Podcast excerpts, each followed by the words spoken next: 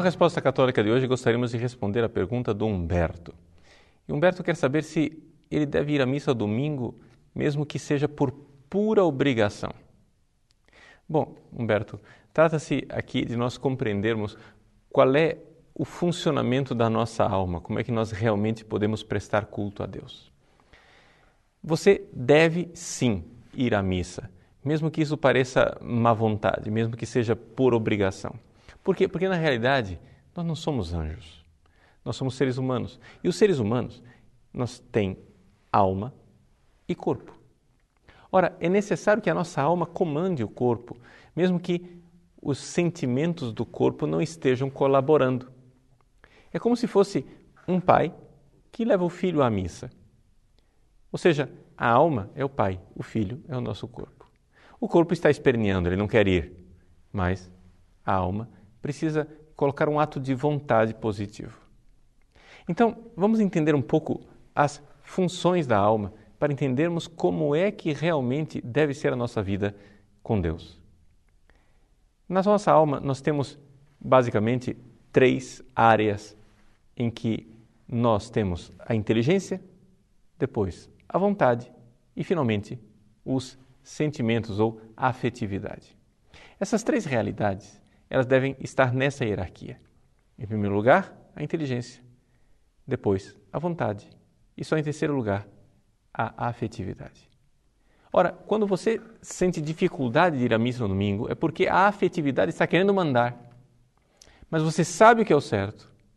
E a sua inteligência então diz a sua vontade.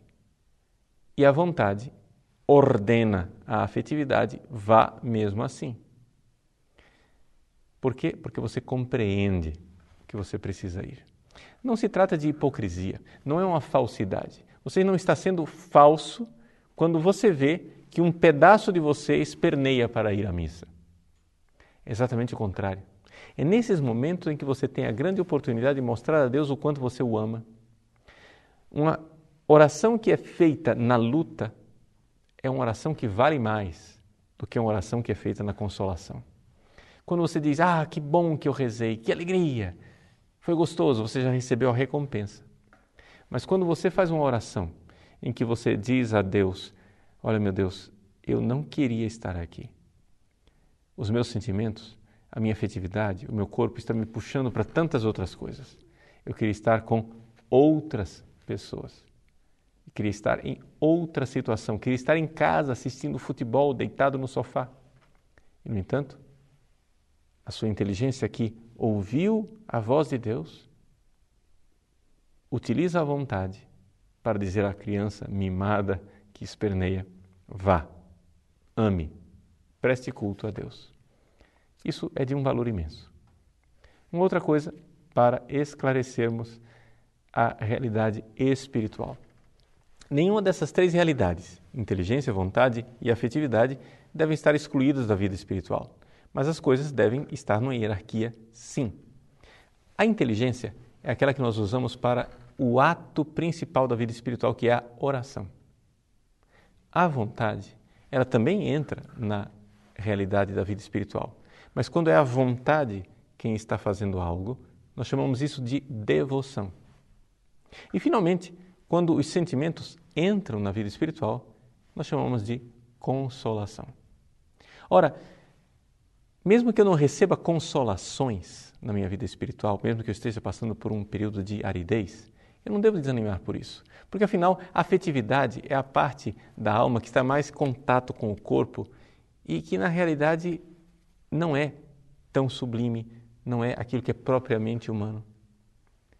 Então, se eu vejo que não há consolação, a minha vontade deve vir em meu socorro e então eu devo colocar atos voluntários de devoção, em que eu, mesmo não sentindo grandes consolações, me coloco de joelhos, faço oração vocal, mexo os lábios, faço gestos e então faço suscitar em mim uma devoção.